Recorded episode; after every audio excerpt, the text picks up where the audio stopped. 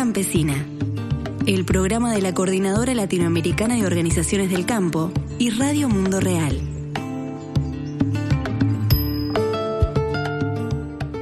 Bienvenidas y bienvenidos a una nueva edición de Voz Campesina, el programa producido entre Radio Mundo Real y la Coordinadora Latinoamericana de Organizaciones del Campo, la CLOC, en la Vía Campesina.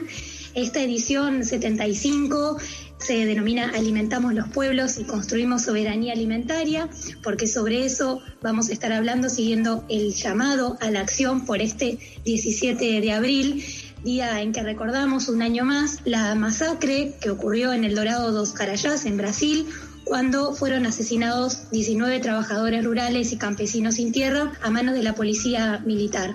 Mi nombre es Azul Córdoba y le doy la bienvenida también a la compañera Carla Oporta en la conducción desde ATC Nicaragua. Hola Carla. Muy buenos días Azul. Es un placer saludarles nuevamente en esta nueva edición del Voz Campesina. Para nosotros es un placer poder llevar otra vez mayor contenido de todas las luchas y las acciones que emprende el movimiento campesino a nivel internacional ese día, el 17 de abril del año 1996, en el municipio del Dorado dos Carayás, en el sur de Pará, en Brasil, unos 1.500 campesinos y campesinas del Movimiento Sin Tierra se estaban movilizando por la carretera BR 150 de ese estado para reivindicar la reforma agraria y exigir la expropiación de tierras para la producción campesina. Como recuerda la vía campesina también, el gobernador de ese momento, Almir Gabriel, del partido del PSDB, el mismo del presidente Fernando Enrique Cardoso, ordenó la retirada de los manifestantes de esa ruta, queriendo hacer de ello una acción ejemplar, y utilizó 155 policías para reprimir, que se encontraban además sin identificación, mezclados con pistoleros de grandes latifundios y transportados además con recursos de la empresa Vale do Río 12, que es la misma empresa transnacional responsable del crimen ambiental en la represa minera de la ciudad de Mariana. La masacre de Dos Carajas ha sido un ejemplo también de acción de la justicia brasileña. De los 144 policías llevados al banco de los acusados, solo dos fueron condenados pero están en libertad. Los responsables políticos, incluso el gobernador, que hoy ya es fallecido, jamás fueron responsabilizados. De los 69 heridos, algunos recibieron una indemnización del Estado, poco más de 100 dólares mensuales. El hecho se convirtió en un símbolo de las violencias extremas que sufren campesinos y campesinas en su lucha por el acceso a la tierra y por construir la soberanía alimentaria. Desde 1997 la Vía Campesina conmemora cada 17 de abril como el Día Internacional de las Luchas Campesinas a todas y todos quienes hoy están encarnando estas luchas por el acceso a la tierra, la defensa de los territorios, de la biodiversidad y del derecho a la alimentación, y por todos aquellos tantos compañeros y compañeras que han enfrentado su vida en estas luchas, les dedicamos este programa de Voz Campesina. Así es, Carla, y le vamos a dar la bienvenida en esta edición, siguiendo la convocatoria de la Vía Campesina, Alimentamos los Pueblos y Construimos Soberanía Alimentaria. Le vamos a dar la bienvenida a distintos compañeros y compañeras tanto de la Coordinadora Latinoamericana de Organizaciones del Campo como colegas y aliados desde Amigos de la Tierra Internacional y también de la Vía Campesina Internacional. En primer lugar, le damos la bienvenida a Perla Álvarez, ella es integrante de la Comisión Política de la CLOC y miembro de la Organización de Mujeres Campesinas e Indígenas Conamuri de Paraguay, que está representando en este programa a la región de Sudamérica. ¿Cómo estás, Perla? Buenos días o buenas tardes. Buenas tardes, eh, Azul, Carla, un gusto poder compartir con ustedes una edición más de este programa, Nuestra Voz, la Voz Campesina, para poder conversar sobre esta fecha tan significativa para nuestras luchas en toda la región, pero también en el continente y en el mundo, porque se convirtió en una fecha clave de luchas por la soberanía alimentaria y la reforma agraria que es la razón por la que habían sido masacrados estos compañeros en Dorado de Carayas. Bueno, un gusto saludarlas a ustedes, a los demás compañeros y compañeras con quienes compartimos esta edición. Gracias, Perla. Bueno, tenemos y ahora en línea a Eddie Samuel Ciprián Ramírez de la Asociación de Jóvenes Emprendedores Sembrando para el Futuro de República Dominicana por la región Caribe. ¿Cómo estás, Eddie? Buenas tardes. Buenas tardes, todo bien, gracias a Dios.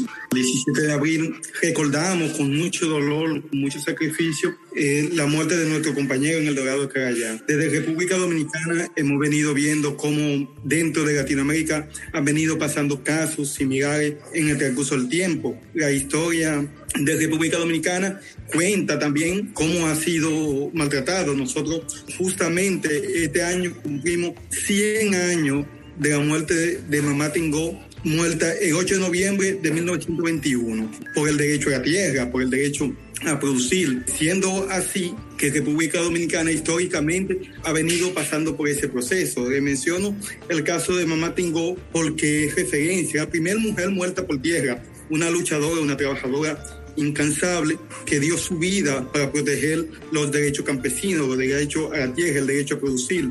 La masacre de Carayá es algo que particularmente yo tengo bien presente, ya que aunque soy dominicano, mi formación política e ideológica y formación profesional fue en Brasil, en el estado de Paraná, en la Escuela Latinoamericana de Agroecología, que surge en un enlace de motivar la educación campesina a nivel internacional. Entonces, nosotros tenemos bien presente cómo ha sido esa lucha la lucha latinoamericana por los derechos a la tierra, por el derecho a la vida, por el derecho a producir dignamente y un derecho a condiciones y mejoramiento de la calidad de vida de campesinos y campesinas que han estado luchando y arriesgando su vida en todo momento. Gracias. Gracias a ti, Edith. Vamos a darle la bienvenida también desde Galicia a Sonia Vidal del Comité de Coordinación de la Coordinadora Europea de la Vía Campesina. ¿Cómo estás, Sonia? Buenos días y buenas tardes para algunos aquí ya terminando el día. Muchas gracias por la invitación. Para mí es un, honor estar con, con, ustedes. Algunas de vosotras ya nos conocemos de, de, otras reuniones en las que estamos compartiendo espacios. ¿no? Para nosotros, para toda la vía campesina, yo creo que el 17 de abril, por los distintos motivos de las distintas eh, regiones, pero sobre todo en solidaridad con todas las demás regiones, es una fecha muy marcada para nosotras. ¿no? Cuando cuando nosotras hablamos también de soberanía alimentaria, eh, hay que recordar que en el año 1996 la Vía Campesina ha llevado a la Cumbre Mundial de Alimentación el término de soberanía alimentaria y desde entonces ha tratado en los distintos espacios, tanto en las Naciones Unidas, en la FAO, en los distintos espacios, el término de soberanía alimentaria. Y es hoy cuando estamos tratando en distintos espacios, cuando hablamos de directrices voluntarias y demás con que estamos tratando de negociar con los distintos países,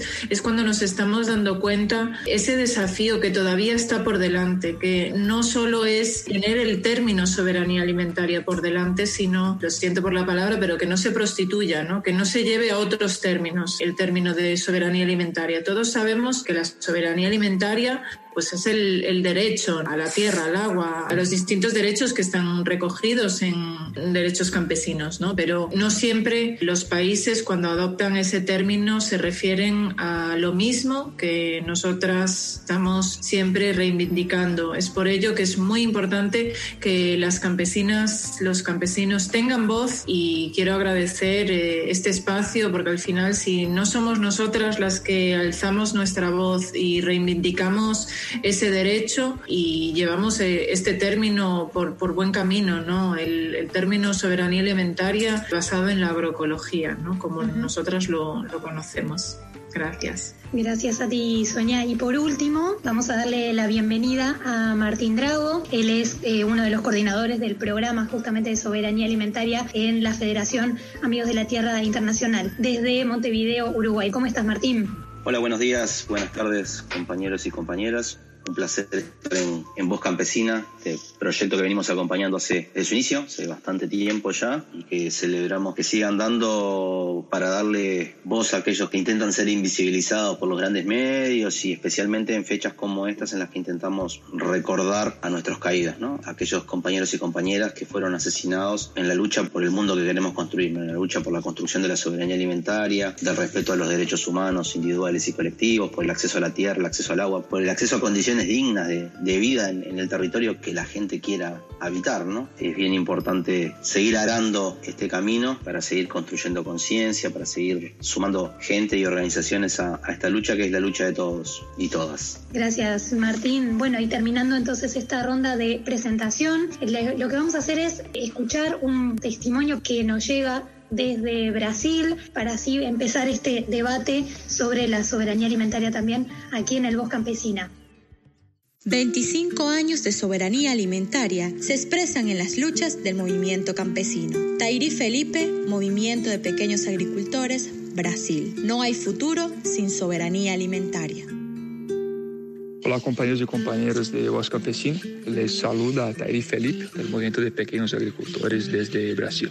Pues bueno, por acá vivimos un, periodo bastante difícil de consolidación de un golpe con un gobierno de ultraderecha, un gobierno neofascista, y coyuntura por sí solo ya bastante difícil y se vuelve aún peor eh, con ese contexto de, de, pandemia. La pandemia eh, que, con excepción del pueblo brasileño que ha tratado de hacer frente, no, no hemos visto ningún esfuerzo gubernamental eh, contundente para, para combatir la, la pandemia. Ya tenemos año y algo de de, essa, desse contexto sem, sem ver, sem, sem perceber nenhum esforço importante do governo central para, por lo menos, eh, diminuir o tamanho do problema generado por la pandemia. E nesse contexto, eh, o MPA, que desde o princípio hemos, hemos afirmado a posição de sermos eh, uma organização de famílias campesinas para eh, hacer el cambio de la sociedad, pero también eh, y tal vez primero el cambio de modelo de agricultura, porque no creemos en la agricultura del agronegocio latifundista, tampoco creemos en los intentos de implementar el agronegocio a pequeña escala, porque creemos que eh, es muy importante, es imprescindible que el país tenga soberanía alimentaria. Y la soberanía alimentaria solo es posible con la agroecología y la agricultura campesina, con procesos de cooperación, con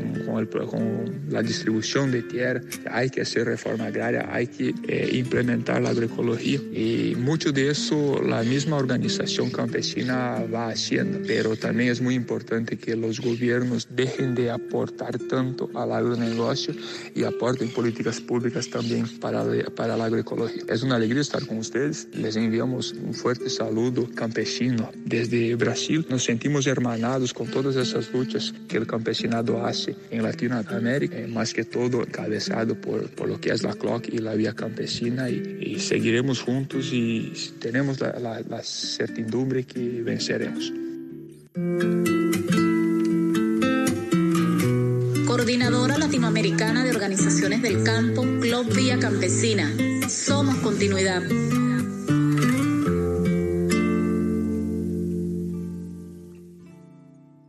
Comentarles un poco también de que normalmente cuando hemos producido el Voz Campesina, nos ha tocado Azul y a mi persona, pero esta vez el grupo se hizo un poco más grande y hay otras compañeras que han dado un aporte para que este programa se haya hecho realidad. En el caso de Marija Morales de la Asociación Nacional de Medios Comunitarios Libres y Alternativos de Venezuela, la compañera Jenny Aros, encargada de comunicaciones en Anamuri, en Chile, y Manuela Sarmiento desde Honduras. Todas ellas estuvieron produciendo una serie de testimonios que, como decía Azul, los vamos a ir escuchando a lo largo del programa para conocer más de cerca las problemáticas del acceso a la tierra y las luchas por ejercer la soberanía alimentaria en distintos países de la región. Estos audios son producto de todo el trabajo colectivo que hemos venido desarrollando desde la Quinta Escuela de Comunicación Continental de la CLOC. Gracias a las compañeras por los aportes y realmente pues ha sido un muy buen trabajo. Así es. Para empezar este, este debate y esta ronda con las y los invitados, hacíamos este año el llamado de Acción Global de la Vía Campesina para este 17 de abril y toda la semana, ¿no? Desde el 12, 13 de abril vamos a estar lanzando distintas producciones hasta fin de mes para dar a conocer las distintas luchas por la soberanía alimentaria, por el acceso a la tierra también, o repudiando la criminalización que también siguen sufriendo las y los campesinos en todo el mundo, no solo en América Latina. Como bien recordaba Sonia, en 1996, durante la Cumbre Mundial de Alimentación, la Vía Campesina planteó su propuesta de soberanía alimentaria y nos gustaba traer por lo menos algunas de esas definiciones que forman parte de soberanía alimentaria. Sonia las mencionaba muy bien. Esto se presentó además para oponerse a este modelo agroindustrial capitalista que sigue hasta el día de hoy, por supuesto, causando hambre, desigualdad e inclusive también influyendo muchísimo en la crisis climática, ¿no? Entonces en ese momento, en esa cumbre en el 96, la Vía Campesina decía, la soberanía alimentaria es el derecho de las personas a producir de forma autónoma alimentos sanos, nutritivos, climáticos y culturalmente apropiados, utilizando recursos locales y a través de medios agroecológicos, principalmente para atender las necesidades alimentarias locales de sus comunidades. ¿no? La soberanía alimentaria es necesaria incluso también para garantizar la seguridad alimentaria y la sostenibilidad del planeta, dice además la Vía Campesina este año en el llamado a la acción. ¿no?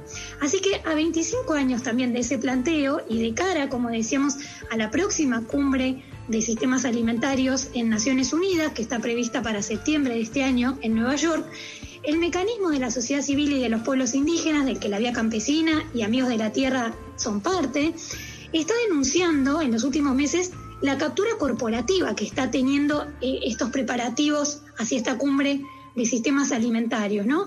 Eh, esta captura a través de un lobby empresarial de la agroindustria muy fuerte que está influyendo en la organización de la cumbre. Por eso creo que también la advertencia de Sonia venía por ese lado de cómo estamos este, tomando este término de soberanía alimentaria, cómo se pueden apropiar a veces la agroindustria de nuestros términos y cómo tenemos que defenderlos también. ¿no? En ese sentido, quería preguntarle quizás primero a Martín, luego a Sonia y abrimos la ronda, cómo se están preparando, cómo están llevando adelante este planteo desde el mecanismo de la sociedad civil y los pueblos indígenas, repasar un poco estas críticas y cómo podrían describir esta captura corporativa que se está dando hacia la próxima cumbre de sistemas alimentarios. ¿Y qué puede pasar también con este espacio de disputa política? Porque también una de las claves por las cuales defendemos la soberanía alimentaria también es para que haya políticas públicas que implementen la soberanía, ¿no?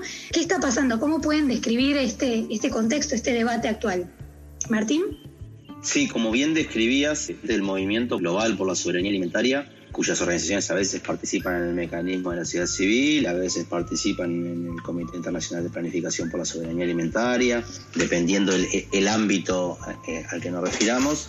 Tenemos una preocupación muy importante por, la cumbre de sistemas alimentarios planteada por Naciones Unidas, por varias razones como vos definías. Una es que, a nuestro entender, entender de Amigos de la Tierra, al menos representa un paso muy importante de la captura corporativa de los procesos de Naciones Unidas. Uno más. No es el primero, seguramente no sea el último, pero viene en un momento clave, tomando ventaja del momento en el que estamos. Exacerbación de la crisis sistémica, no de la crisis necesariamente del capitalismo, pero de la crisis que nos genera el capitalismo a los pueblos, exacerbada y profundizada por la crisis de, la COVID-19. Y en este caldo de cultivo, aunque el llamamiento a la cumbre de sistemas alimentarios es anterior al surgimiento de la, de la pandemia, se asume cada vez más la urgencia de transformar el sistema agroalimentario industrial por los impactos, principalmente por los impactos climáticos y ambientales que tiene, ¿no? De ahí viene la, asunción, la necesidad de, entender que o cambiamos esto o el planeta se nos va de las manos y en eso las empresas asumen esa necesidad, pero inmediatamente generan procesos para seguir teniendo beneficios o incrementar sus beneficios a partir de esa transformación. Es decir, una transformación que tenga algún este, sello verde, digamos, un maquillaje verde, pero que siga teniendo los mismos impactos sociales y económicos. ¿no? Entonces, en ese sentido, nosotros vemos que con esta cumbre se fortalece el avance de las empresas transnacionales sobre, sobre el sistema de Naciones Unidas. ¿no? Proponiendo un proceso que no respeta los procesos multilaterales típicos, basados en los derechos, en participación en legítima de gobiernos, en procesos inclusivos, dependiendo de los distintos espacios de Naciones Unidas, en el que hay una influencia absolutamente indebida y central de las empresas en la cumbre. De hecho, la cumbre o es parte de un acuerdo entre el secretario general o la Secretaría General de Naciones Unidas y el Foro Económico Mundial, una influencia absolutamente indebida en nuestro de las empresas y un proceso que tiene una falta de transparencia y de claridad sobre cómo se construye, cómo se elige quién representa qué, muy importante, ¿no? Entonces, en términos de, ese avance de la captura corporativa, nosotros entendemos que este acuerdo con el Foro Económico Mundial proporciona a las, a las empresas transnacionales un trato preferencial en Naciones Unidas, a las empresas transnacionales cuyas actividades son las que han generado la crisis social, ambiental, política, económica en a nivel planetario y en distintos contextos, ¿no? O sea, las responsables de las violaciones de derechos humanos, de derechos ambientales, las generadoras de crisis, de las crisis multidimensionales, están ahora teniendo un trato preferencial para ver cómo se transforman esos sistemas que han generado la crisis en las que estamos. ¿no? Entonces, rompe los ojos, ¿no? Que esto va en ese camino. Pero además, se elige a, a la persona que va a dirigir el proceso de la cumbre en representación del secretario general de Naciones Unidas, que es la señora Agnes Calibata, que es la presidenta de AGRA. AGRA es la Alianza para la Revolución Verde en África, es decir, la alianza de transnacionales del agronegocio para impulsar la revolución verde en África. Entonces, no solo el proceso no es transparente y privilegia la participación de las empresas, sino que además pones a conducirlo a un representante del núcleo duro del agronegocio, que por supuesto es del sur global, entonces tiene una, una legitimidad un poco distinta. Martín, ¿qué tipo de decisiones son las que se toman en estas cumbres de sistemas alimentarios?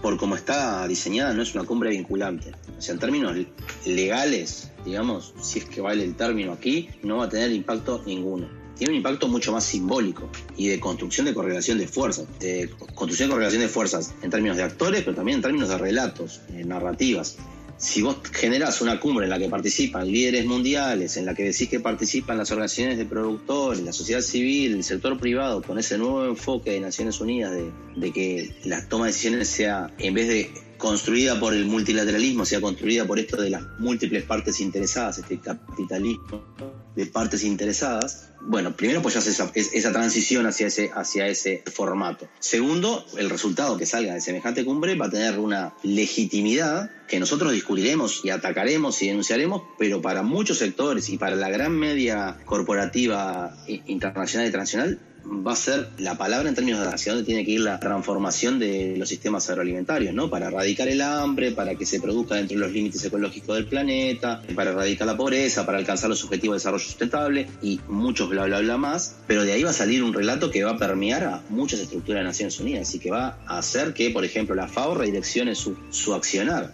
Entonces, si la FAO, que ya es un instrumento grande del agronegocio en términos generales, con algunos nichos en los que se puede defender la agricultura familiar, campesina, indígena, la agroecología y algunas otras prácticas de los pueblos, se direccione completamente hacia la transformación de un sistema con una mirada muy pensada en las soluciones tecnocientíficas a las crisis que tenemos y en la búsqueda de eficiencia y rendimiento, ¿no? Nada de eh, el respeto a los derechos, la inclusión, la participación, este, nada de las cuestiones de los derechos humanos individuales y colectivos. ¿no? Entonces, eh, es mucho más simbólico, pero con un peso muy fuerte en términos de darle una legitimidad a una narrativa que el Foro Económico Mundial viene impulsando y que deja de ser Foro Económico Mundial para ser de Naciones Unidas. Entonces, gana un peso muy, muy importante, ¿no? Sí. Ah, esa es la cumbre, básicamente, ¿no? Y eso es lo que nos preocupa, por la legitimidad que el producto, el resultado de la cumbre va a tener este, y por eso la estamos denunciando y por eso queremos hacer movilizaciones para denunciarla este, y también para, para visibilizar cuáles son las transformaciones reales que se necesitan y que los pueblos están construyendo en los territorios. ¿no? O sea, nosotros no... El movimiento por la soberanía alimentaria basado, como bien nos recordaba Sonia, en la propuesta de vida campesina, en, en la propuesta de concepto, de principio de la soberanía alimentaria, que después fue transitando el camino hacia ser un proyecto político, transformador y en lo que básicamente las organizaciones de trabajadores, de productores eh, de alimentos a pequeña escala y de trabajadores rurales han ido, practican en los territorios, es de ahí que construimos nuestras propuestas. Nosotros, cuando decimos en el movimiento por la soberanía alimentaria queremos hacer A, B o C, es porque hay gente que ya lo está haciendo. Ya lo está haciendo hace mucho en distintos territorios, con la diversidad de contextos, ya lo está haciendo y sabemos que que funcione y sabemos cuáles son los impactos sociales, económicos, ambientales, productivos, etcétera. No es una, una discusión teórica de escritorio o de cumbre, es el resultado de los procesos concretos en los territorios que va generando síntesis a nivel, a nivel internacional. Primero, gracias por aclarar este panorama porque me parece que es clave a veces, ¿no? Como decir, bueno, ¿por qué no se está importando esta cumbre? Una habla de Naciones Unidas y más o menos puede tener en claro, bueno, es Naciones Unidas y tiene toda una representación y además, además de la representación en sí y esto de los relatos que vos traes, es claro que de ahí se toman lineamientos para decisiones políticas nacionales, regionales y transnacionales también, ¿no? Entonces, por supuesto que es preocupante esta captura corporativa, porque lo que va a hacer es claramente darle más poder a que las empresas decidan por sobre los estados. Que lo estamos viendo, no nos vamos a meter ahora en, en este tema, pero lo estamos viendo, por ejemplo, a nivel de la llegada de vacunas en los distintos países y como, por ejemplo, las vacunas en esta pandemia, la planificación y la llegada está cooptada y restringida según lo que las empresas de las vacunas y los laboratorios quieren que llegue. ¿no? Entonces, es otro ejemplo para dar no nos vamos a ir hacia ese tema, pero digo, está presente en todos los países de los que estamos hablando acá hoy y en todo el mundo y también vemos esas diferencias claras. Quizás Sonia quiera agregar algo más y después, junto con Carla, abrimos la ronda para, para otros comentarios. Mm, gracias, Azul. Eh, mm, está muy completo lo que, lo que acaba de decir Martín. Eh, la cumbre no es que vaya a salir un relato como tal, como, como unas directrices que tienen que adoptar los, los países. No, no, para nada. Todo ese trabajo se está haciendo por detrás, digamos, ¿no? en los distintos procesos, en, en los distintos lugares y el mecanismo de la sociedad civil, donde algunos participamos, eh, estamos en ello. Pero lo que es la cumbre es donde lo que va a trascender de ahí es quiénes van a estar en la cumbre eh, y lo que van a decir. Y, es muy importante tener voces como, como las que están hoy aquí para que estos términos, tanto la agroecología, la soberanía alimentaria, la tierra, el agua, no sean acaparados por las grandes transnacionales, por los grandes eh, lobbies que están ahí detrás de todas las negociaciones. Y es eh, tan importante que estemos nosotros ahí como, como que estén ellos, ¿no? Para, para sus negociaciones, claro.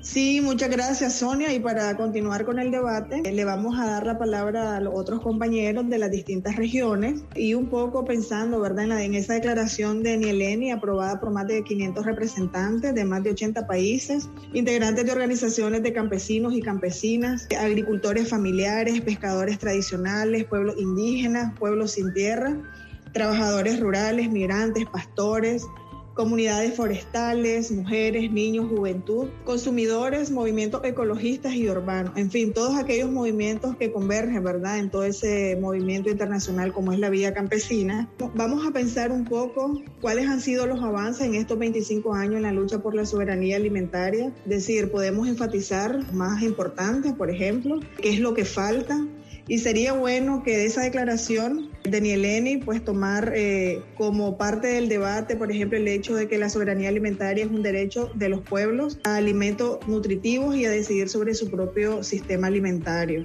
También el hecho de que la soberanía alimentaria pone a los productores locales en el centro, garantizando que el acceso a la tierra, los territorios, el agua, la biodiversidad están en manos de quienes producen alimentos sanos. Y que la soberanía alimentaria es una estrategia para resistir y desmantelar el libre comercio y las corporaciones y para fomentar los mercados locales comercialmente justos con sostenibilidad ambiental de que la soberanía alimentaria supone nuevas relaciones libres de opresión y de la desigualdad.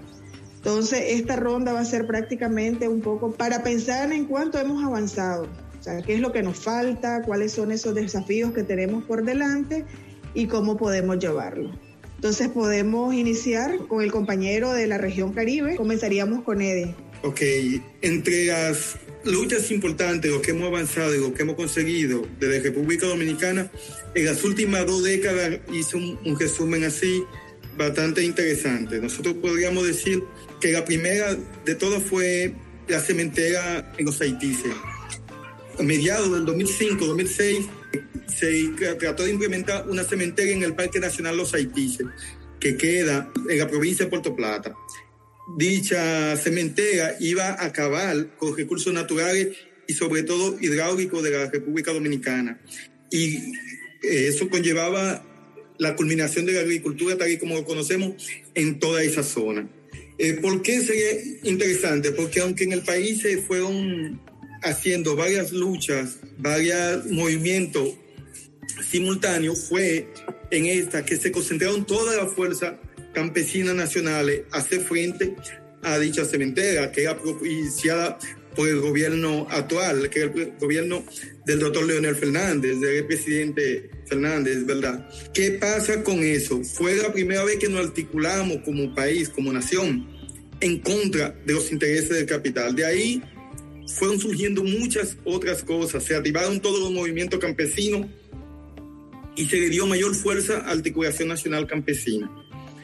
Eh, si bien es cierto que pagamos la cementera, que no fue algo que se dio, quedaron muchas cosas que desear. El aprendizaje fue bastante bueno, pero no pudimos concretizar que ese parque eh, nacional sea entregado a los agricultores pequeños agricultores, campesinos y campesinas que estaban en la zona y que aún están. Solamente se paró la obra, no se dio un dictamen de cómo eso iba a seguir. La segunda fue la ley de semilla, tal y como pasó en los diferentes países de Latinoamérica, fue presentada aquí. Eso fue a mediados del 2009. Ya veníamos viendo cómo se iban aprobando en diferentes países de Latinoamérica, en Nicaragua, Honduras, Costa Rica, México. La de nosotros era muy parecida a la de México, solamente fue presentada con un nombre diferente, pero era un, un trabajo simultáneo que venían haciendo el agronegocio contra las semillas, aunque no pudimos pasar la propuesta de nosotros, nosotros como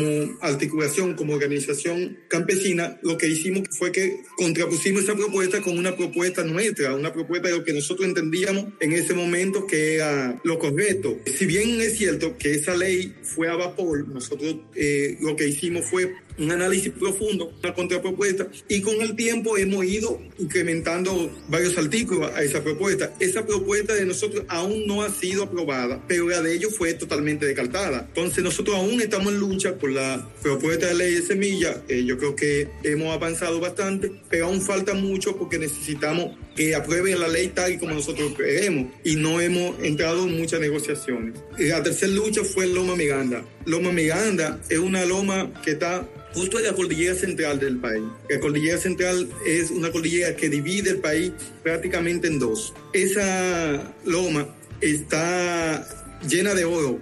Ya son varias transnacionales que han intentado la explotación de Loma Miranda. Nosotros nos articulamos rápidamente, montamos un campamento que duró aproximadamente nueve meses, donde nosotros exigíamos la no explotación de Loma Miranda. Aunque el gobierno de turno en esa época era el doctor Danilo Medina, no dio un no a la explotación él sí decía, en mi gobierno no se explota. Aún estamos en observación, aún estamos pendientes porque fue en su gobierno no se explotaba. Ya hay un nuevo gobierno y la posibilidad de que entre en agenda está ahí, ¿verdad? Nosotros estamos con los ojos abiertos esperando.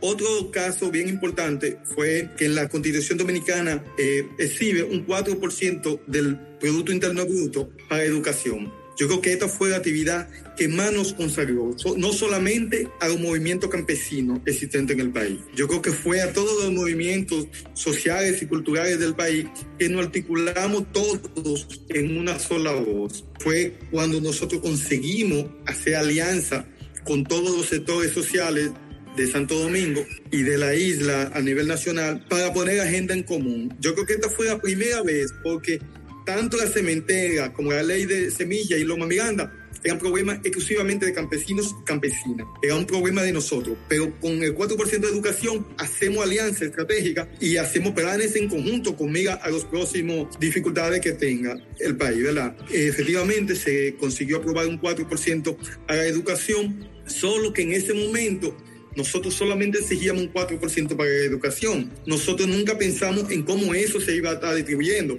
cómo ese dinero, que mucho, se iba a estar implementando en, mejorar la calidad de la educación en República Dominicana. Eh, aún estamos con esa dificultad. Existe una cantidad de dinero enorme con que solamente se han hecho escuelas, pero eh, hemos caído en cuanto a la calidad de la educación y fallamos bastante en que ese presupuesto se aplicara correctamente y lo que hubo mucho fue malversación de fondos, cosa que ahora, ya con los nuevos arreglos que se han hecho y las nuevas alianzas han ido disminuyendo y estamos en hacer una planificación de cómo se va a invertir ese dinero para los próximos años. Y por último, y no menos importante, fue aproximadamente 2016 cuando inició la Marcha Verde anti, anti la corrupción, que ya como contábamos con esa alianza que hicimos en el 4%, que fue en el 2012, ya ahí ya contábamos con toda la sociedad dominicana, ahí ya toda la alianza fue muy rápido hacerlo. Y esa marcha verde fue la gota que dejamos el agua, fue donde destapamos todos los escándalos de corrupción en el país y creo que fue donde se hizo mayor alianza, no solamente con la sociedad, hicimos alianza con la prensa, porque anteriormente nos estaban comprando la prensa y lo ponían en contra de nosotros. La criminalización del sector agropecuario, de los y campesinos del país era bastante grande, nosotros eh, estábamos siendo perseguidos. Cualquier eh, protesta, cualquier lucha, no eran campesinas y campesinos, eran delincuentes que estaban. Ese fue el momento donde nosotros hicimos alianzas estratégicas con medios de comunicación, no los grandes del país, sino también en el 2016 fue cuando se crearon varios periódicos digitales que llegaban a, a la población. Yo creo que ese fue lo máximo que hemos logrado así. ¿En qué hemos fallado? O sea, que llega aprendizaje, en qué nosotros tenemos que aprender, es que nosotros estábamos luchando solamente por algo.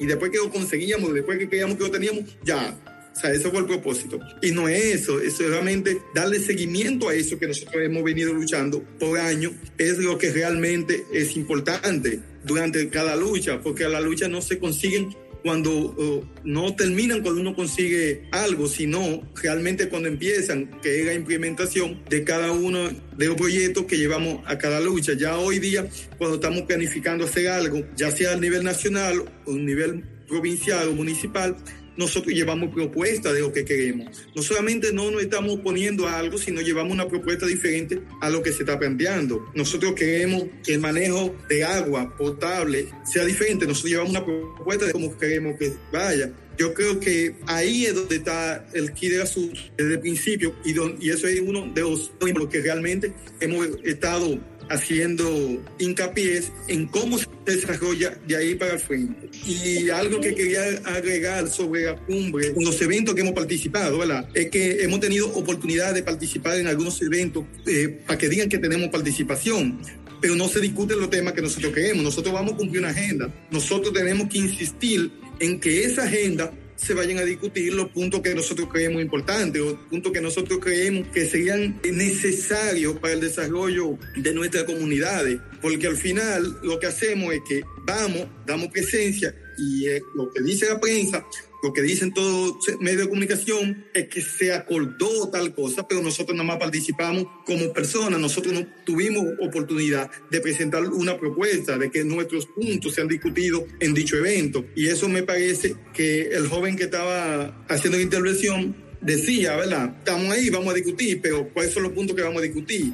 Es nuestra propuesta lo que están ahí. Nuestro punto de vista se va a estar discutiendo. O simplemente nosotros vamos a dar un punto de vista de los puntos que ellos quieren que nosotros discutamos. Yo creo que por ahí es que va el asunto y esa es de las cosas que nosotros hemos venido aprendiendo, pero venimos aprendiendo tarde, ¿verdad? Eh, nosotros estamos reconociendo, después de cada actividad, vemos los errores que hemos cometido, hacemos un mapeo de las cosas buenas que salieron y de los errores. Nosotros hemos visto mucho eso. Eh, al final, lo que estamos haciendo es discutiendo algo que ellos ya han planteado y no el planteamiento de nosotros. Nosotros no, al final no tenemos oportunidad de hacer una propuesta diferente porque vamos con una agenda ya elaborada y dejar que algo negocio prepare una actividad, que elabore una agenda y nosotros ya discutir los puntos de ellos no tendría ningún sentido porque los puntos de nosotros, los puntos que son necesarios e importantes para la comunidad, para nuestros pueblos, entonces no están siendo discutidos.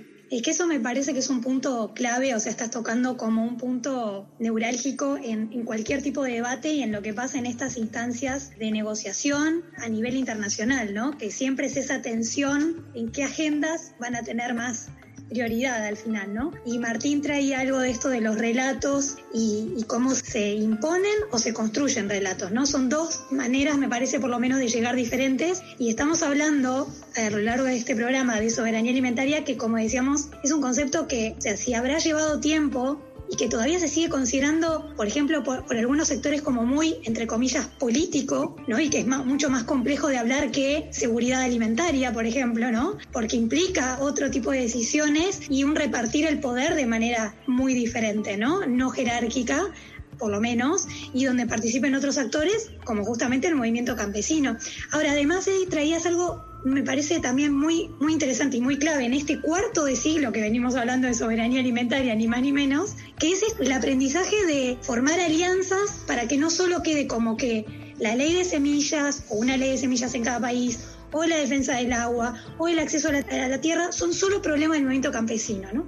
La necesidad de, de, armar alianzas, me parece que ahí tocaste un punto clave que me gustaría ver el resto de las compañeras y compañeros qué nos pueden decir al respecto en esto de los aprendizajes de 25 años de soberanía alimentaria, ¿no? de cómo crear estrategias al fin y al cabo para poder ejercer este derecho, ¿no? Nosotros estamos haciendo un campamento, se llama Campamento Peralta Verde, que es la Asociación de Jóvenes donde yo pertenezco. Una de las decisiones más difíciles fue que ese campamento sea abierto campo ciudad. Principalmente solamente éramos las organizaciones campesinas. En el momento en que decidimos en la mesa de diálogo que ese campamento sería abierto campo de ciudad, fue buscando esa alianza estratégica entre los dos movimientos que fue históricamente separado. Fue separado porque habían políticas diseñadas desde los diferentes gobiernos para que eso pase. De hecho, era muy común llamar a una persona por de emigrar o llamado campesino. Hoy es un orgullo ser campesino, es un orgullo porque eso es trabajador, honestidad, eso es transparencia. Nosotros somos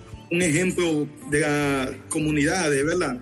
Entonces, en ese momento en que se discutió que nosotros teníamos que hacer una alianza campo-ciudad, yo creo que fue el momento que dio apertura a que las demás discusiones antes de lo que fue la ley de semilla y antes de todo eso fue abrir ese abanico de que los jóvenes tengamos esa discusión y ese espacio de una articulación joven campo-ciudad, donde eh, hiciéramos agenda en común. Yo creo que por ahí fue donde inició todo y que sería bastante interesante que los demás países, las organizaciones existentes en la Club Vía Campesina pudieran hacerlo. De hecho, en nuestro campamento siempre eh, que podemos tenemos invitados internacionales.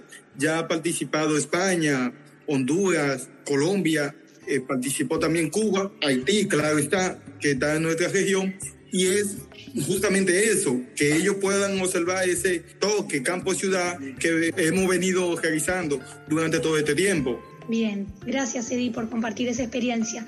Eh, Perla. Sí, este, muchas gracias Azul, gracias al compañero Eddie, que hizo un recuento un poco del proceso de lucha en su país. Creo que mm, estos 25 años de, de lucha por la soberanía alimentaria en el mundo nos ha dado lecciones demasiado importantes en términos de la necesidad de aliarnos. Creemos que mm, desde la vía campesina y desde la CLOC en particular, no hay lucha eh, que sea victoriosa si no nos aliamos desde las luchas más pequeñas que podamos desarrollar en nuestros territorios, en nuestras regiones, en nuestros países y a nivel este, de todo el continente y a nivel mundial también, la alianza es la que nos da una fuerza extraordinaria para poder avanzar en la conquista de derechos en cada uno de los planteamientos que, que desarrollamos desde los sectores campesinos e indígenas, de los pueblos del campo. Entonces, en esta lucha por la soberanía alimentaria, eso nos ha llevado a, constituir otros espacios de alianzas, como la Alianza Continental por la Soberanía Alimentaria, o como espacios un poco más formales también para incidir en los cambios necesarios, necesarios en los espacios de decisiones internacionales, porque si bien la falta de soberanía alimentaria, la ausencia de la soberanía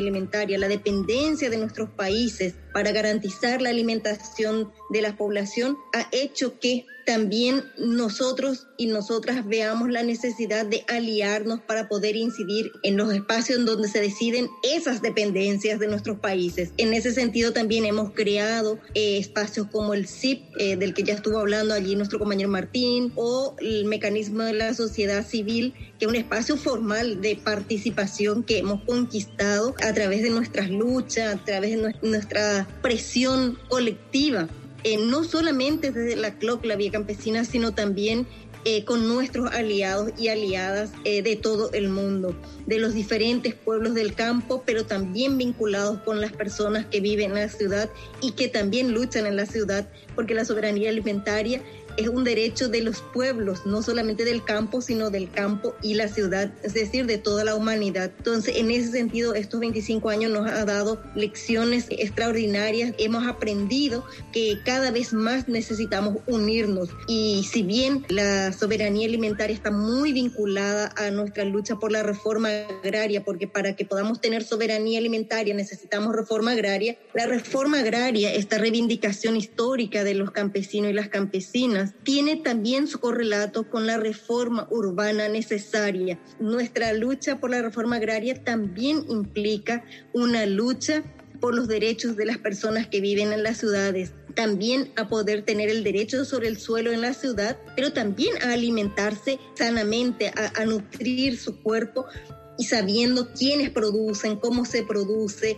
Entonces, hay un montón de elementos sobre los cuales podríamos reflexionar en esta conmemoración de los 25 años que hemos colocado la de la soberanía alimentaria como una bandera de lucha, una reivindicación importante, uno de los derechos colectivos que reivindicamos junto con, con el derecho a la tierra, al territorio, porque vemos nosotros que en el mundo quienes más sufren muchas veces hambre son quienes producen alimentos, porque se deteriora la calidad de vida, porque se deteriora la calidad de las semillas, eh, porque se pierden variedades de semillas, porque se pierden los montes, porque se pierden los cauces de agua. Entonces, hablar de soberanía alimentaria en estos 25 años nos ha dado también esta necesidad de, no solamente de la alianza de las luchas de los pueblos, sino también de vincular todo el paquete de reivindicación de lo que nosotros y nosotras llamamos como la vida digna, que para los mundos del andino, los pueblos andinos, podríamos llamar el buen vivir, o para el guaraní, eh, el tecoponá, el, el vivir bien, vivir con dignidad, y que en términos de la formalidad de los estados, nosotros hoy llamamos esto como vivir con derechos. Por eso que nosotros cuando hablamos de, de nuestras reivindicaciones, hablamos de, del derecho a la soberanía alimentaria, que no es solamente el derecho de comer, sino comer en base a lo que nuestro cuerpo y nuestra mente necesitan culturalmente en el territorio en el que estamos. Creo que estos 25 años de reflexión, de lucha, de medidas que planteamos, de acciones que planteamos para poder eh, reivindicar este derecho, la vigencia de este derecho o la recuperación de este derecho que muchas veces nos ha sido arrebatado por las empresas, por las multinacionales o por los estados que muchas veces se comprometen con las empresas multinacionales como esta cumbre que está a puertas de realizarse. Entonces creemos que ha sido muy satisfactoria en estos 25 años. Hablar hoy de soberanía alimentaria no es algo ajeno a nadie hoy en día, sino que es como una luz que hemos colocado desde los mundos de eh, los pueblos del campo en la necesidad de poder vincular con nuestra lucha por la vida, con nuestra lucha Hoy justamente estamos nosotros hablando en plena pandemia, en medio de esta virtualidad, estamos hablando de la necesidad de, de, nuestro derecho a la salud. Y nuestro derecho a la salud está más que vinculado con el derecho a nuestra alimentación, porque si nos alimentamos bien, nuestros cuerpos son resistentes. Y si cuidamos nuestros territorios, no vamos a tener pandemias como que el sistema capitalista ha diseminado en el mundo y nos está teniendo encerrados, pero no en silencio. Bueno, gracias Perla. Y no cabe duda de que en estos 25 años pues ha sido muchos los aciertos, pero también los desaciertos. Hemos conseguido muchas conquistas también, por ejemplo, eh, la Declaración de los Derechos de las y los Campesinos. Ha sido una gran conquista y un enorme logro del movimiento campesino internacional. Lo que ya muchos de los compañeros, por ejemplo, en el caso del compañero de, la región eh, Caribe, hablaba sobre la construcción de las alianzas estratégicas. O sea, eso ha sido también muy importante en todo este proceso de construcción, de lucha desde la Vía Campesina Internacional y por supuesto desde la CLOP. Pero sería bueno seguir reflexionando un poco como para ir también a ir cerrando esta parte, por ejemplo, pensar en que hemos tenido conquista, pero nos hace falta algo. O sea, si nos hace falta algo, ¿qué es? ¿Cuáles son las proyecciones? ¿Hacia dónde vamos? ¿Y cómo podemos lograr? ¿Cómo podemos hacer para, para lograr pues esas cosas que nos hemos propuesto? De aquí a 25 años más, por ejemplo. Muy breve, Carla. Creo que no todo es conmemoración, celebración cuando hablamos de nuestras reivindicaciones. Hemos avanzado ciertamente, pero seguimos teniendo todavía muchas deficiencias. Nuestra lucha no es fácil. Seguimos teniendo desalojos en nuestros territorios, seguimos teniendo muertos, seguimos teniendo encarcelados, seguimos teniendo violaciones de los derechos de las personas que vivimos en el campo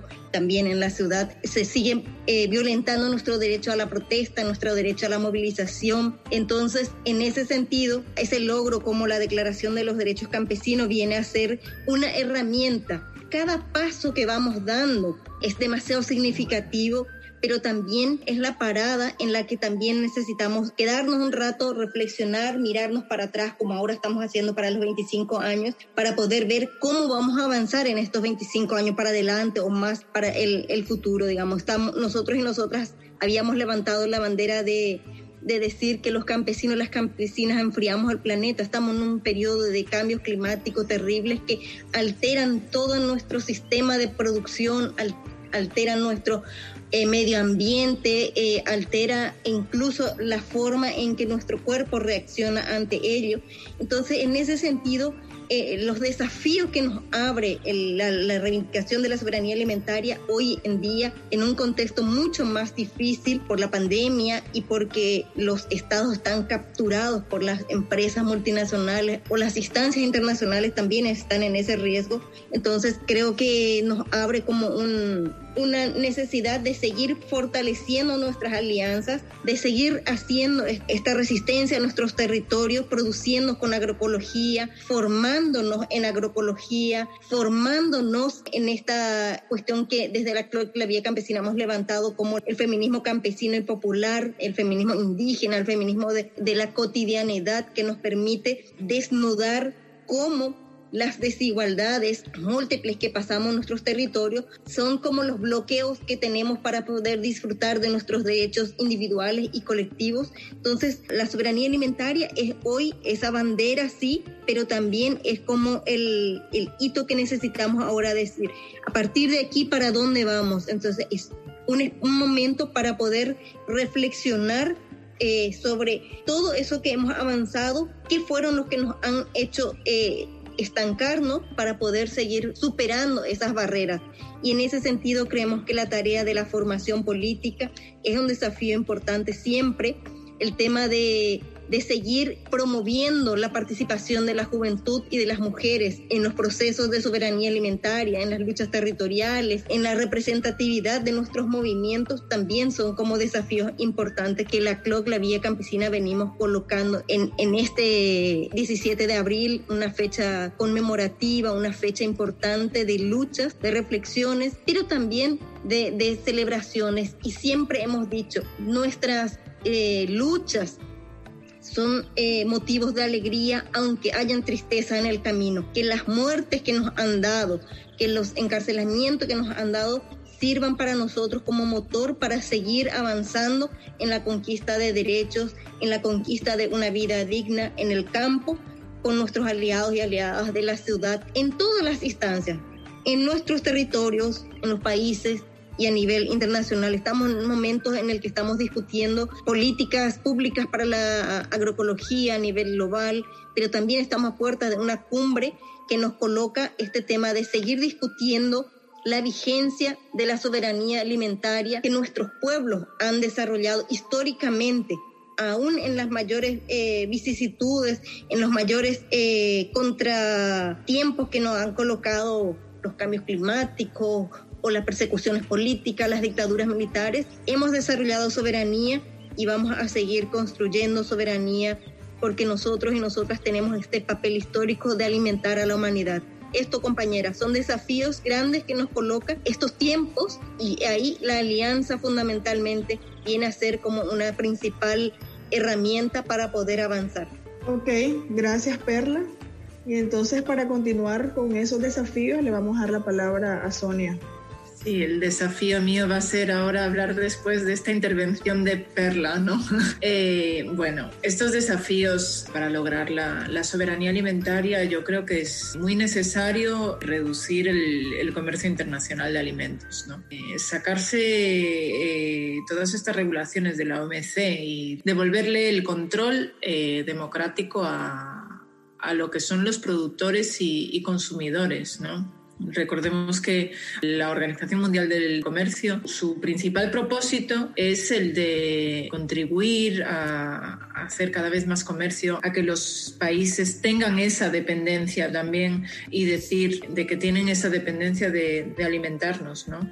Lo que tenemos es que reducir ese comercio internacional, ¿no? Y es por ello que, estamos luchando tanto por la soberanía alimentaria, ¿no? Yo creo que es muy importante también la formación que hablaba Perla, ¿no? Pero también la formación de la que hablaba Eddie, porque es muy importante la formación política en sí, pero eh, aparte de la formación política, lo que tenemos que hacer también es esa formación de campo-ciudad, la formación de consumidores consumidores y, productores, porque esta gente de la que hablaba antes Eddie, que yo le quiero dar la enhorabuena por ese trabajo que están haciendo, ¿no? De, desde la juventud y esas alianzas que están, que están teniendo, ¿no? Es muy importante. Nosotros aquí en donde yo soy, en esta organización, el Sindicato Labrego, también eh, tiene su parte de juventud que está haciendo ese mismo trabajo.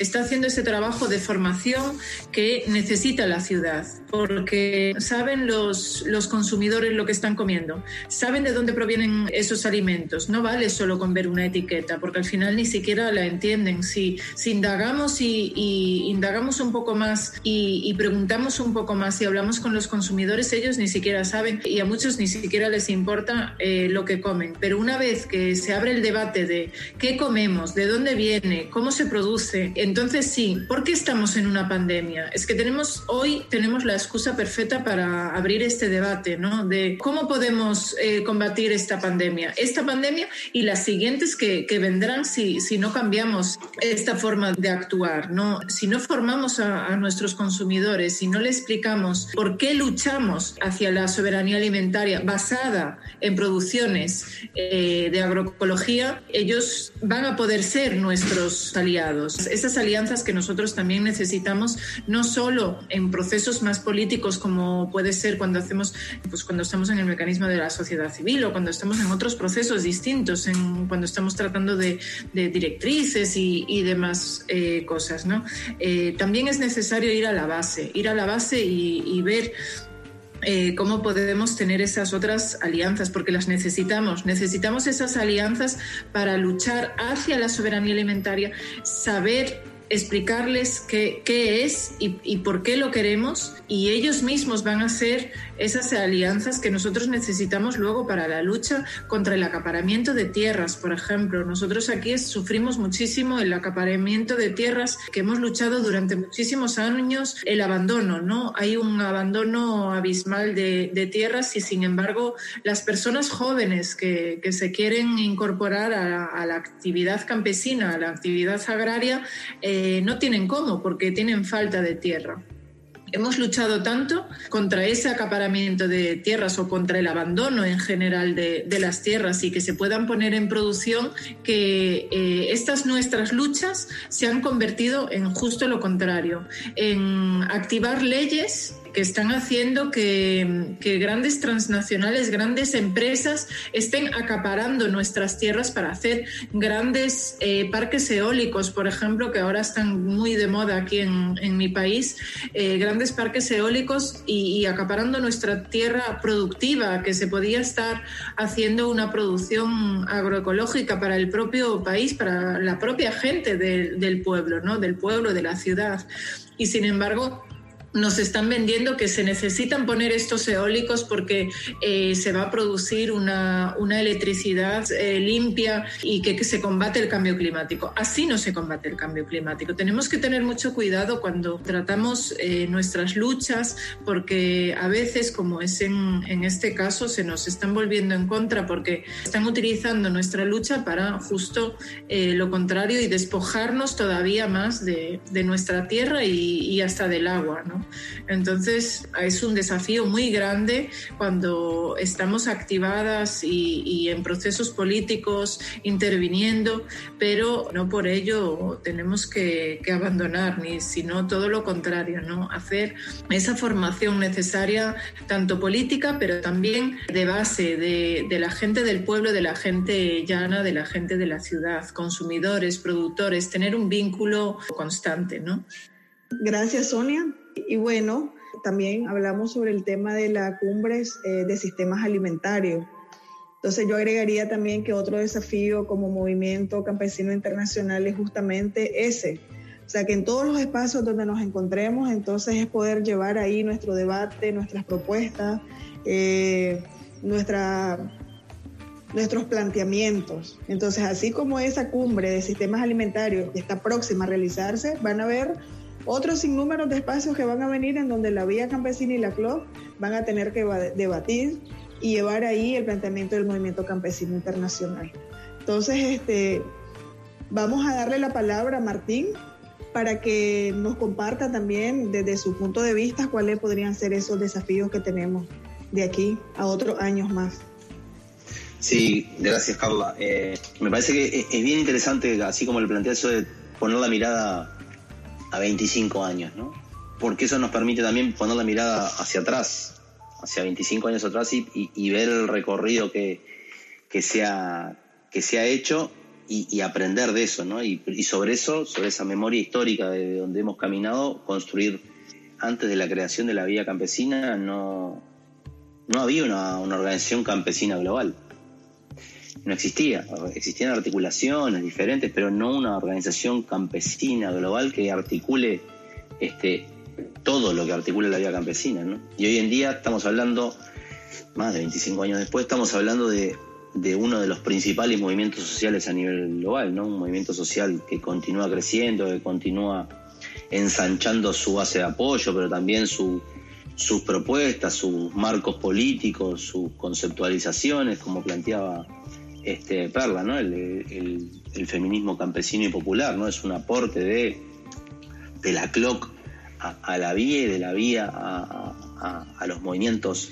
este, sociales, a las organizaciones sociales a nivel global, ¿no? Este, entonces me parece que aquella lucha de, los compañeros y compañeras del Dorado Oscar Allá, del movimiento sin tierra, de, ¿no? de dar la disputa por el acceso a la tierra, al agua, por la reforma agraria, sigue andando, ¿no? Y sigue andando ahora a, una escala mucho más amplia, una escala, a una escala global, con sus diferencias, con sus diversidades, pero anda. Y me parece que eso es, muy importante, porque a veces perdemos de vista ¿no? la, urgencia, la cotidianeidad, la locura cotidiana nos, nos hace perder de vista de dónde venimos y todo lo que recorrimos para llegar hasta dónde estamos y cuáles son las capacidades que tenemos hoy para enfrentar el proyecto transnacional y cuáles son las que teníamos hace 25 o 30 años. ¿no? Entonces me parece importante rescatar esto y un proceso construido desde la... En Amigos de la Tierra decimos que para nosotros hay tres principios que son indisolubles, que es la resistencia, la transformación y la movilización, y que van atados permanentemente, ¿no? No hay transformación sin resistencia y sin movilización y, así. Y la vía campesina es una, una, y creo que lo hemos aprendido de, nuestras alianzas, por ejemplo, como, como la que tenemos con la Vía Campesina, ¿no? del, ver cómo los movimientos de base construyen a partir de sus disputas cotidianas ¿no? y plantean transformaciones a partir de las resistencias que hacen cotidianamente contra el poder en sus diversas formas en, sus territorios. ¿no? Y cómo pretenden transformar a partir de la recuperación de sus prácticas, de la recuperación de su historia, esas realidades. Y siempre movilizándose y articulando y construyendo, como bien decía Parla, correlación de fuerza, que para eso es que uno construye alianzas, ¿no? Para, para eso nosotros como organizaciones invertimos en, construir alianzas, en construir movimientos, es para cambiar la correlación de fuerza este, en favor de los intereses y las necesidades de, los pueblos, ¿no? También es bien interesante cómo, cómo esto se construye a nivel local y cómo se piensa desde lo global también, ¿no? Porque si hay una cosa que hemos, nosotros como amigos de la tierra hemos aprendido de, de la vía campesina, pero también del movimiento sindical y también de algunas de nuestras propias luchas o de las luchas de nuestras organizaciones en los territorios es la necesidad de, construir articulación este, a nivel global o a nivel inclusive de construir proyecto político basado en el principio del internacionalismo, ¿no? Este, no la derrota del sistema capitalista, por más fallido que esté y la y su lógica de acumulación, no va a ser posible si no si no la hacemos desde una mirada internacionalista, desde la solidaridad internacionalista, porque a nivel local podremos imponerles algunos límites al, neoliberalismo a través de algunas políticas públicas, pero incluso, incluso para implementarlas es necesaria la cooperación internacionalista. Este, si el capitalismo es un proyecto, un proyecto global, nuestra resistencia tiene que ser global y la globalidad de nuestra resistencia no es la sumatoria de las partes, es también esa mirada desde lo, desde lo internacional, ¿no? Por lo tanto, la, la, solidaridad internacionalista siempre tiene que estar en esa, en esa acción política global. Después, en términos de los desafíos, me parece que los problemas que hay en los territorios son urgentes, son ya, son ayer. Las necesidades, las respuestas que, que la gente precisa son para ayer. Pero si no logramos abstraernos un, poco, como, como decía Perla, y mirar con un poco de perspectiva, es difícil ver para dónde vamos. Uno de los desafíos principales lo ponía Perla, esto de, construir convergencia, de construir articulación, alianza y construir organización. No hay proyecto de transformación posible si no hay organizaciones fuertes en los territorios y con articulaciones globales. No, no, no. no. Entonces ahí hay un desafío bien, bien fuerte en seguir ampliando las bases de, de apoyo para nuestras propuestas, para el movimiento de la soberanía alimentaria, pero también cómo el movimiento por la soberanía alimentaria se transforma también en apoyo de otras luchas, de otras agendas que están todas muy relacionadas y que buscan la transformación del sistema eh, de explotación y opresión en el, que vivimos a, nivel global. ¿no? En definitiva, el desafío sigue siendo caminar la, construcción de la unidad de la clase trabajadora del campo y la ciudad pero requiere mucho esfuerzo, mucha inversión, muchos recursos de las organizaciones en términos de energía, en términos de voluntad política y en términos de horas, compañero o compañera, para construir eso, para, para recorrer ese camino. ¿no? Después me parece que hay un desafío con este, en, estos 25 años que es desde el foro en Yelení en 2007, ¿no? cuando profundizamos más la propuesta de la soberanía alimentaria y sumamos más sectores y actores en seguir profundizando nuestros acuerdos y propuestas, ¿no? la necesidad de seguirle dando mucho más acercarlo al nivel territorial, digamos, ¿no? que sea más, que dejen de ser eh, propuestas políticas de alto nivel para transformarse, para que esas, esas propuestas perdón, políticas se vayan transformando en propuestas concretas este, o dialoguen con las propuestas concretas de mejor manera que están implementando las organizaciones o, promoviendo las organizaciones en los territorios. ¿no? Necesitamos profundizar más nuestra, nuestra propuesta, porque está todo ahí, lo tenemos, lo que necesitamos es unirlo, poner más ejemplos, conocer más lo que funciona en un lado, lo que no funciona en otro y dialogar más. Y ahí la vía campesina también nos ha mostrado mucho el camino en esto de la metodología campesino a campesino, el diálogo de saberes entre los pueblos como, como una metodología para ir profundizando esto.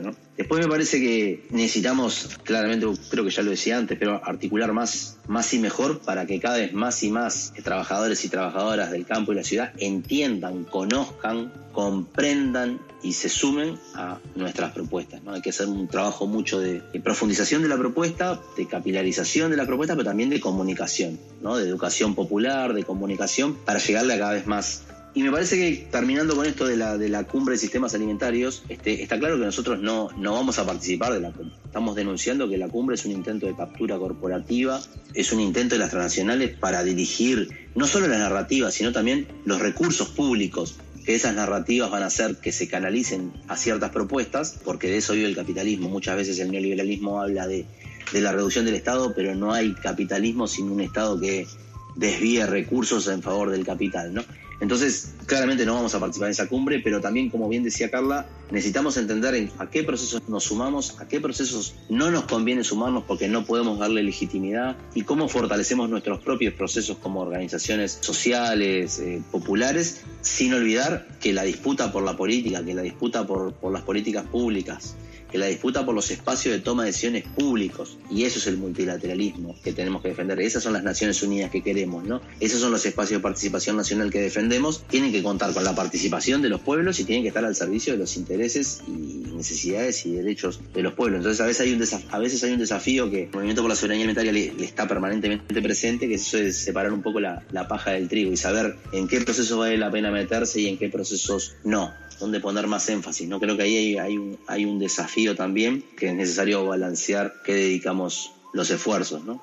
Buenísimo, muchísimas gracias Martín también por, por este análisis, a todas las compañeras y compañeros que estuvieron presentes en este gran primer bloque de, de, Voz Campesina, en esta edición 75. Un saludo a Perla Álvarez, que como decíamos ella integra la Comisión Política de la CLOC y es parte de la CONAMURI en Paraguay. Y un agradecimiento a Eddie Ramírez de la Asociación de Jóvenes Emprendedores Sembrando para el Futuro desde República Dominicana. También un saludo a Martín, que hablaba recién, desde Uruguay, que es integrante y coordinador del programa de soberanía alimentaria de Amigos de la Tierra Internacional. Y también a Sonia, desde ayer Estado Español en Galicia, eh, integrante del Comité de Coordinación de la Coordinadora Europea de la Vía Campesina. A todos y a todas muchas gracias por este análisis tan importante. Creo que es de antología este programa, porque realmente tenemos muchos instrumentos, herramientas y análisis profundo para pensar en los próximos 25 años del ejercicio de la soberanía alimentaria, en los debates que tenemos que dar, en las alianzas que tenemos que seguir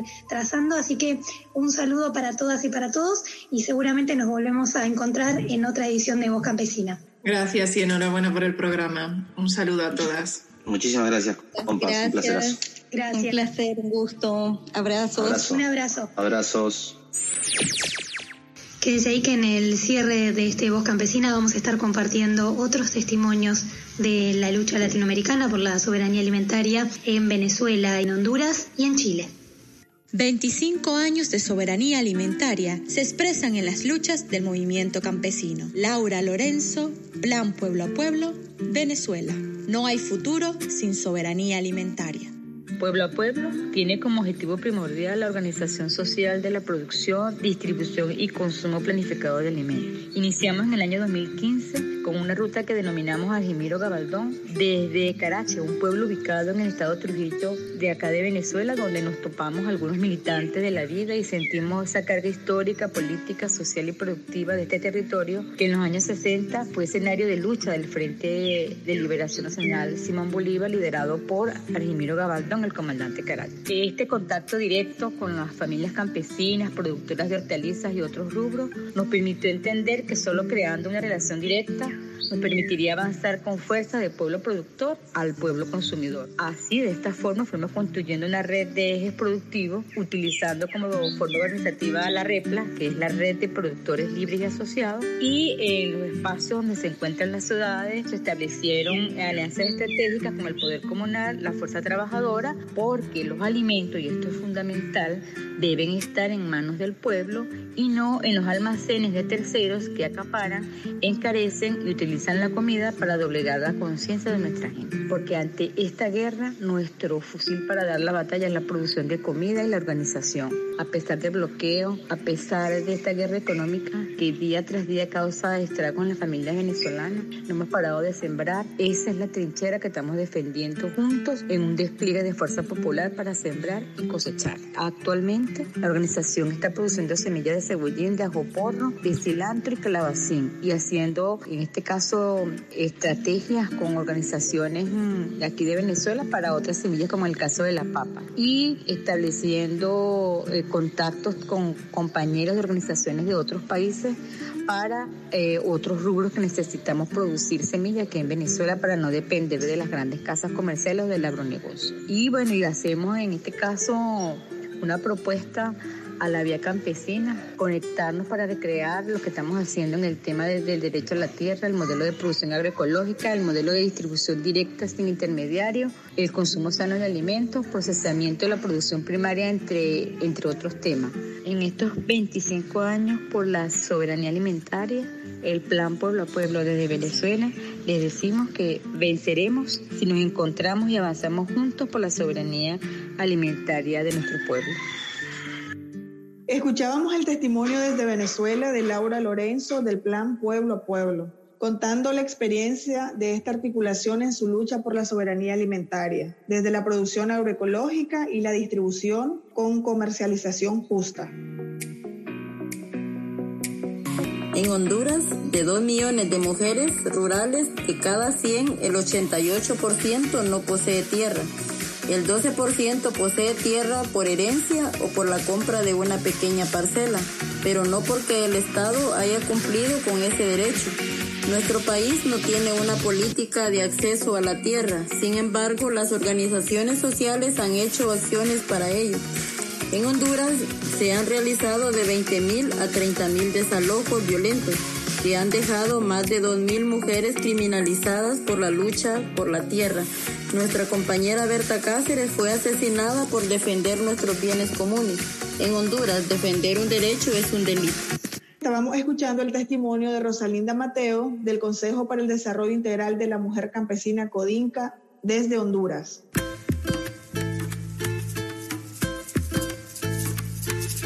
Coordinadora Latinoamericana de Organizaciones del Campo, CLOC Vía Campesina, Feminismo Campesino y Popular.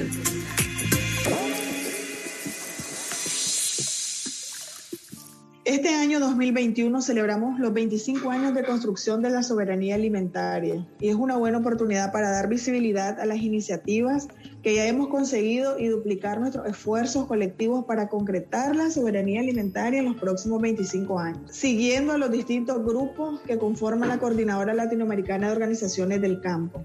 Para cerrar este voz campesina vamos a compartir la experiencia de las huertas comunitarias urbanas que están desarrollando las compañeras de Anamuri en Chile. Y para ello, la compañera Jenny nos va a contar un poco más sobre esta experiencia. Jenny, ¿cómo estás? Bienvenida a Voz Campesina.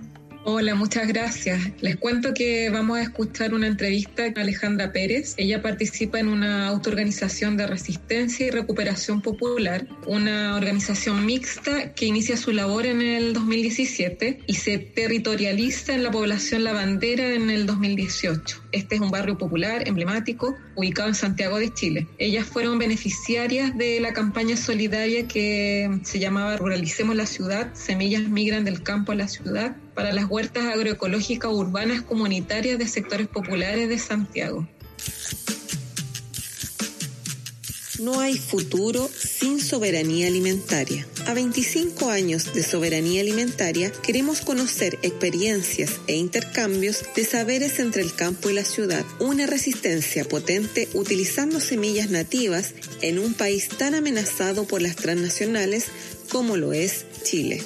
Durante el año 2020, la Asociación Nacional de Mujeres Rurales e Indígenas, ANAMURI, realiza la acción solidaria El pueblo ayuda al pueblo. Ruralicemos la ciudad. Semillas migran del campo a la ciudad para las huertas agroecológicas urbanas comunitarias de la región metropolitana. Soy Alejandra Pérez, formo parte de la Autoorganización de Resistencia y Recuperación Popular ARP, desde donde realizamos trabajo territorial en la población Lavandera. Hace dos años, junto a una comunidad organizada de pobladores y pobladoras, recuperamos un espacio público abandonado por la institucionalidad que hoy se conoce como Taín Plaza. Ahí levantamos la huerta Maranta. En ese lugar realizamos talleres, actividades de vinculación con los vecinos y vecinas y de fechas conmemorativas junto a otras organizaciones del territorio. En ello buscamos regenerar el tejido social en su dimensión política a través de la praxis de la educación popular. Nuestra experiencia parte de la base de hacer uso de un espacio abandonado y reapropiárselo comunitariamente de manera autogestionada. Eso significa bastante trabajo en términos de recuperar el suelo, reunir los recursos, construir la huerta, etcétera, y que a los vecinos y vecinas les haga sentido el trabajo colectivo y el tema de la soberanía alimentaria, generar su propio alimento, su propia medicina, dadas las condiciones de fragmentación en la que ha sido inmersa la sociedad nacional eso vuelve la labor más compleja. Por otra parte, es una oportunidad que pone en valor los saberes y las economías locales. Además, la autonomía es algo que se construye a pulso y provoca que el proceso de apropiación del espacio sea más fuerte. Porque parte de la recuperación popular tiene que ver con recuperar los espacios para el uso comunitario, darles un uso que entregue elementos para resolver nuestras propias necesidades. La soberanía alimentaria, la medicina ancestral, son elementos que nos conectan con la tierra y que sirven como herramientas de emancipación, no solo en en términos de poder cultivar nuestros propios alimentos y alimentarnos saludablemente, sino también en su dimensión política. Es un lugar en torno al cual podemos reunirnos, acuerparnos y en ese espacio nos reconocemos. Emergen las conversaciones, nos vinculamos, nos organizamos y nos recuperamos popularmente. Por una parte, en este contexto en el cual hay restricciones para movilizarse, es importante poder trasladar aquella experiencia colectiva del espacio público hacia los espacios más íntimos para que se reproduzcan dentro de los propios hogares, dada la posibilidad de la mantención del espacio. Por ejemplo, hay que buscar mecanismos de sustentabilidad en este periodo de pandemia. Por otro lado, también es importante seguir recuperando y ocupando espacios, compartiendo la experiencia para que otros y otras se motiven. Todo espacio es cultivable, una vereda, un macetero, etcétera. Hay que continuar compartiendo esos saberes, las semillas, el trabajo, solidarizar. Por último, ampliar eh, hacia otros objetivos. Por ejemplo, a través de la huerta, generar cooperativas de empleo, de salud, o abastecimiento para la propia comunidad.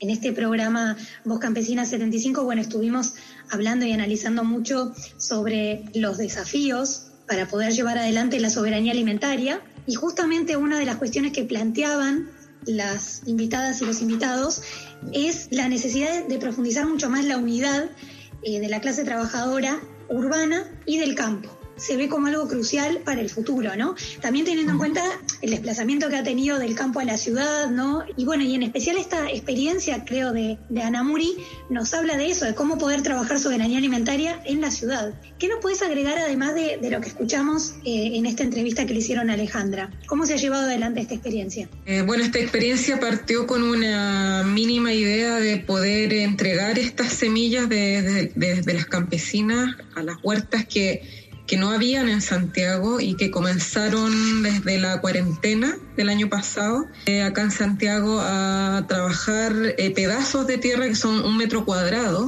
o están eh, habilitando espacios que están abandonados, que son basureros en pos del beneficio de la población. Entonces, estas huertas urbanas están alimentando las ollas comunes que se han levantado también por esta crisis de salud y económica que hemos vivido acá en Chile, que ya llevamos dos años, con, también con una crisis social. Y la idea es poder continuar con este trabajo de huertas urbanas donde se puedan integrar nuevas personas y ampliar eh, los espacios territoriales de las huertas y también estamos pensando en un proyecto de crear una escuela agroecológica sobre huertas urbanas, específicamente en huerta urbana por las dificultades que significa hacer una huerta urbana en la ciudad y en pequeños espacios territoriales. Eh, y capacitar a estas personas que tienen una gran necesidad hoy en día, eh, ya no son solamente jóvenes, hay mucha gente de tercera edad que están solicitando ser beneficiarias, eh, poder acceder a semillas orgánicas y trabajar desde, desde las casas también. Las huertas al interior de los departamentos, hay muchas que están haciendo sus proyectos en terrazas, en patios, en antejardines, plazas. Yo misma acá en la ciudad estoy cultivando una plaza. Buenísimo. Jenny, entonces por último, si hay, por ejemplo, alguien que está escuchando el programa mismo en Santiago o en otras ciudades de Chile y que quiere o sumarse a esta experiencia o replicarla en sus ciudades, o también de otros países, pero que quieren lo mismo, saber sobre esta experiencia y poder replicarla en sus lugares. ¿Cómo pueden hacer? Entran al Facebook, a la página de Anamuri, contanos. Sí, tenemos la página de Anamuri que está en el Facebook. También creamos una página, un grupo que se llama compartiendo saberes de soberanía alimentaria. Entonces ahí también ponemos mucha información sobre huertas urbanas y la gente también puede compartir información y compartimos libros, textos, mucho material y así vamos aprendiendo entre todos. Y próximamente vamos a lanzar este, este trabajo de la Escuela Agroecológica Urbana de Huertas Urbanas, que todavía estamos en la planificación. Bien, bueno, así que vamos a sumar seguro ese enlace para llegar a esas redes sociales en lo que es la publicación de este programa de Voz Campesina. Y aprovechamos entonces ya para despedirnos, invitándoles a todos quienes estén escuchando el programa a que sigan y a que sumen sus acciones por la soberanía alimentaria y que sigan las actividades de la Vía Campesina y de la CLOC este 17 de abril y en toda, eh, de acá hasta que termine el mes de abril, con los hashtags 17 eh, de abril 2021, hashtag soberanía alimentaria ya y hashtag derechos campesinos ya. Y también invitamos a seguir todas las novedades del movimiento campesino popular en la web de la CLOC, que es cloc-del medio vía campesina.net y en las redes sociales, en Twitter, Facebook e Instagram. Y también, por supuesto, que sigan a Radio Mundo Real en la web www.rmr.fm y también en Twitter y Facebook. Carla, ¿despedimos? Ah. Y recuerden también que todos los programas pueden compartirse y multiplicarse en los medios alternativos y de comunicación comunitaria. Nuestra próxima cita, hasta el próximo programa del Voz Campesina. Hasta la próxima. Muchas gracias. Gracias Jenny por participar. Gracias. Voz Campesina, el programa de la Coordinadora Latinoamericana de Organizaciones del Campo y Radio Mundo Real.